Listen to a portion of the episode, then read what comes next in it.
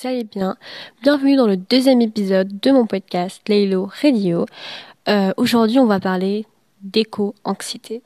Alors, si ce terme vous est nouveau, euh, n'ayez pas peur, moi aussi ça a été le cas un an avant.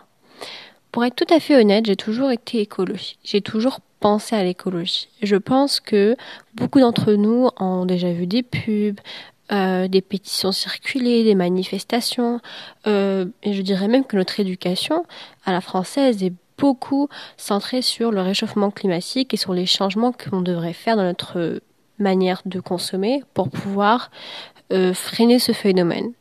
Alors, le climat a toujours fait partie de nos sujets de prédilection. Je dirais même qu'aujourd'hui, il est primordial qu'on ne peut plus faire l'autruche, qu'on soit climato-sceptique ou pas, le climat euh, est devenu un sujet très important. Par exemple, juste le fait que euh, dans les eurodéputés, députés, pardon, il y ait des députés euh, verts est très important. C'est-à-dire que c'est devenu carrément euh, un parti politique et donc euh, ce n'est plus euh, entre guillemets de la rigolade, mais c'est vraiment réel. Et euh, c'est un phénomène qui est très grand et dont on entend parler tout le temps. Quand on va dans notre petit magasin aller acheter des fruits et des légumes, on voit toujours euh, ce petit rayon bio et après on a toutes nos pubs, toutes les personnes qui nous ont parlé du bio et euh, on se sent un peu coupable de ne pas acheter du bio, mais après quand on voit le prix, bref, vous avez compris. La question du climat est primordiale. On en entend parler partout dans ce podcast, dans d'autres podcasts, à la télévision, sur YouTube, dans les devoirs de de mon petit frère et de ma petite sœur, il y a toujours une question ou deux qui a un rapport avec l'écologie. Euh, dans le grand oral au bac, beaucoup euh, présentent l'écologie euh, comme leur sujet. Donc pour vous dire, l'écologie n'est pas un sujet dont on parle pas. C'est un sujet d'actualité primordial, je dirais même, dans notre génération. Mais alors, qu'est-ce que c'est l'éco-anxiété Et est-ce que penser à l'écologie au final pourrait nous rendre anxieux? Est-ce que c'est un problème seul ou bien est-ce que ça fait partie d'un plus grand problème?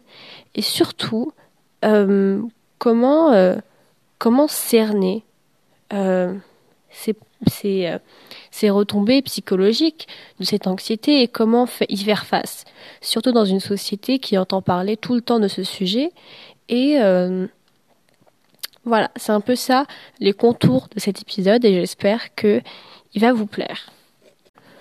Alors, euh, avec une telle médi médiatisation de ce sujet, on pourrait remarquer que euh, ça ne peut pas laisser les gens idem.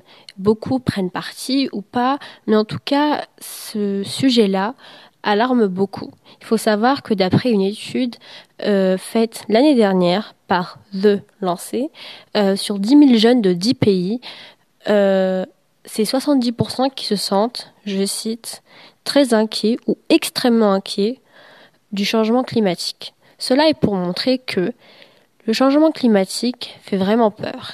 Et surtout, sur ces 10 000 personnes qui ont été, ces 10 000 personnes qui ont été interrogées ont été de jeunes de 16 à 25 ans. C'est généralement nous, entre guillemets, les plus jeunes, qui ont euh, le plus entendu de réchauffement climatique, que ce soit à l'école, aux publicités, dans le magasin. Et je peux vous dire qu'à un moment donné, quand on entend les chiffres qui nous paraissent totalement fatalistes, on commence à perdre espoir. Surtout quand on voit que les manifestations, que les pétitions et tout le tralala ne, ne changent rien du tout, ça nous énerve beaucoup. On pourrait remarquer que les marques vraiment pas éthiques, comme Shein, euh, les grands groupes comme H&M, Pull&Bear, euh, sont souvent, très très souvent critiqués et pourtant existent toujours. On pourrait aussi remarquer que malgré toutes les manifestations possibles, euh, l'État pas seulement en France, mais tous les États ne font absolument aucun effort. Et en fait, on se dit que oui, ne pas acheter euh, de la fast fashion, mais à niveau très personnel, va changer, oui, mais pas grand-chose au final sur l'échelle mondiale. Faire moins de lavage, euh, moins laver sa voiture, préférer la bicyclette, toutes ces petites choses qui nous nous dérangent au quotidien, bah au final, on se dit qu'elles ne servent à rien parce que on est sur une planète et on est beaucoup Et euh, finalement, même si la moitié essaye tout pour tout changer, l'autre moitié euh, ne fait rien ou bien est climato-sceptique, encore pire. Et pour être tout à fait honnête, je pense que en tant que personne qui a été percée dans euh, tous les discours écologiques, ça vous énerve beaucoup et ça vous donne ce sentiment que de toutes les façons, ça va arriver, que la Terre va brûler et que euh, l'humanité va s'arrêter. On pourrait aussi remarquer que beaucoup de personnes disent ne pas vouloir faire d'enfants parce que on est déjà assez sur Terre. C'est une idée qui est très très répandue et je trouve ça intéressant d'en parler parce que euh, avoir une idée qui vous pousse à ne même plus vouloir recréer des autres humains, c'est-à-dire avoir une nouvelle génération, c'est assez euh, dangereux. Et même ça, ça montre cette fatalité-là, parce que ne pas avoir, parce que ne pas vouloir avoir d'enfants veut finalement dire je, je sais quel est le sort de la terre après, et je n'ai pas envie que mes enfants, ma progéniture, vivent ce sort. Voilà, voilà. Moi, je pense personnellement que l'éco-anxiété dérive de l'anxiété générale, qui, je pense, a été vraiment généralisée dernièrement. Personne ne vit serein. Ça, c'est quelque chose que j'ai remarqué. Très rares sont ceux qui vivent serein. Et euh, même ceux qui ont dans l'air, tout le monde un peu ce stress parce qu'on vit dans un monde qui change beaucoup. Et euh, vous allez me dire, oui, depuis très longtemps, tout change. Voilà. c'est pas quelque chose de très flippant. Euh, on, nous sommes des humains. Et chaque fois qu'on entend que quelque chose a changé, moi la première, hein, euh, je me rends compte que c'est la fin de quelque chose et le début de quelque chose. Mais donc c'est quelque chose de cyclique, c'est-à-dire que tout a un début et une fin. Et euh, nous aussi, les humains, on a un début et une fin, et on meurt. Et je pense que ça nous renvoie toujours vers ce sentiment horrible de notre mortalité, de euh, du fait que tout dure qu'un instant. Et même, je dirais que le changement est partout en fait. Et euh, avec la mondialisation, les changements qui se font ailleurs, vous les ressentez aussi ici. Je veux dire, euh, s'ils ont changé quelque chose en Chine, je ne sais pas, dans n'importe quel truc, vous allez vous allez le lire, que ce soit dans un magazine, vous allez l'écouter dans un podcast, et vous allez stresser, vous allez vous dire, oh, le monde est en train de changer. Que ce soit pour le pire ou bien pour le meilleur, le changement nous fait peur. Et euh, l'anxiété, ça dérive un peu, c'est un peu à cause de ça aussi. C'est parce que ce changement, euh, c'est très difficile de le vivre. Surtout qu'aujourd'hui, on voit tout changer d'une allure, mais folle. Aujourd'hui, quelque chose est à la trend. Une semaine après, c'est obsolète.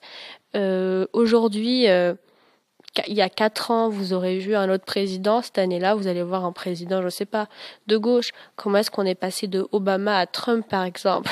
Je vais vous dire, quand les choses changent, nous avons peur, nous sommes anxieux et forcément que le réchauffement climatique, pour moi, ça en découle. Et même les personnes qui sont climato-sceptiques, des fois même, on peut devenir climato-sceptique après avoir ressenti cette anxiété vis-à-vis de l'écologie.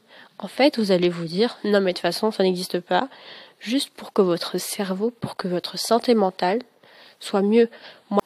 Alors, pour être tout à fait honnête, moi-même, j'ai souffert d'éco-anxiété et je ne savais même pas c'était quoi le mot. Première chose que je vous conseille vraiment vivement de faire, et pour moi ça enlève vraiment la moitié de cette charge-là, ça serait de changer votre feed Insta, changer votre feed TikTok.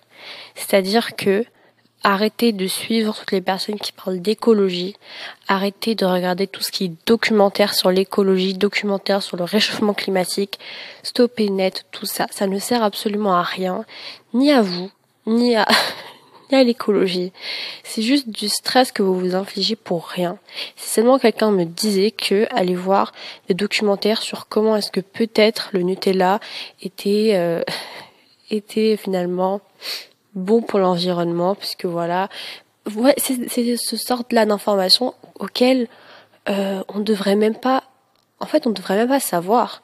L'écologie, si on voit ça dans une grande image, ça serait de consommer moins. Gardez juste ça en, tête. Consommer moins de nouvelles choses. C'est tout ce qui est à savoir. Toutes les petites, voilà, si tout le monde faisait juste ça, acheter juste moins, je pense qu'on se porterait déjà très bien. Dites-vous que vous avez déjà fait assez d'efforts. Je suis sûre si vous écoutez euh, ce style de podcast-là, c'est que euh, vous pensez à l'écologie et que c'est quelque chose auquel vous pensez. C'est très euh, bien et dites-vous que c'est déjà assez et que vous n'avez pas à vous infliger du stress tous les jours en fait. Deuxième chose, si vous voulez vous acheter quelque chose, n'attendez pas trop longtemps. Moi, je suis sérieuse. Euh, pendant deux ans, je ne me suis pas acheté de nouveaux vêtements. Euh, j'avais des jeans qui commençaient à s'effriter sur moi. Je me disais non, euh, il faut que je cherche la bonne paire de jeans sur Vinted ou bien sur une brocante. Et en fait, j'ai cherché dans tous les sites de seconde main. j'ai fait tous les quiz de est-ce que j'ai vraiment besoin de ça ou pas. Et en fait, il fallait juste que je m'achète un jean ou deux en solde. C'est tout ce que j'en avais besoin. Et franchement, euh, je pense que si euh, je me laissais acheter avant, je n'aurais pas vécu tout le stress que j'ai vécu. Dites-vous, si vous partez pas en friperie, si vous n'allez pas acheter de seconde main, vous n'êtes pas non plus un monstre. voilà, voilà. Moi, pour être tout à fait honnête, je pense que les friperies, ça devient horrible, vraiment. Euh, il y a vraiment une gentrification énorme des friperies. Et de l'autre côté, il y a aussi des friperies qui sont devenues mais lamentables. C'est-à-dire des friperies qui vous vendent des choses, ok, à un euro, mais vraiment déchirées en lambeaux. Euh, et moi, je trouve que, personnellement, euh, si vous avez besoin de quelque chose, cherchez, voilà, en seconde main, si vous, enfin, si vous trouvez.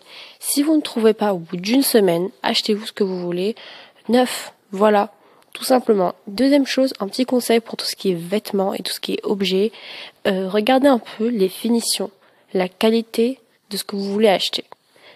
Moi, par exemple, j'avais acheté, euh, voilà, j'avais acheté mon fameux jean, enfin mes fameux deux jeans de chez Pull&Bear. Mon jean euh, bleu c'est tout simplement déchiré sur moi et je me suis dit, c'est un peu de ma faute parce que j'avais pas trop remarqué que les des petites, voilà, enfin qu'il y avait des détails qui n'étaient toujours pas bien finis en fait. Et juste dites-vous que si vous achetez des vêtements qui soient un peu de qualité, ils vont durer dans le temps et au final ça va un peu se rentabiliser. Vous voyez ce que je veux dire? Ça c'est vraiment les conseils qui moi ont été super salvateurs et qui m'ont vraiment aidé à contrer cette éco-anxiété et tout simplement euh, arrêter d'avoir cette anxiété vraiment maladive. Chaque fois on parlait d'écologie, ça me stressait, j'en faisais des cauchemars et vraiment ça me ça me pourrissait la vie. Et c'est là que je me rends compte, je que on peut être écologique, tout simplement être tranquille, ne pas stresser tous les jours et voilà. Pour finir cet épisode, je vous invite à vous abonner, à mettre un petit like et euh, tout simplement à continuer de suivre euh, ce podcast pour les nouveaux épisodes qui vont être publiés. Euh, je fais vraiment de mon mieux. Je vous remercie déjà beaucoup pour les quatre vues que j'ai eues. Je suis déjà très heureuse parce que j'ai eu un blog pour vous dire six mois, aucune vue.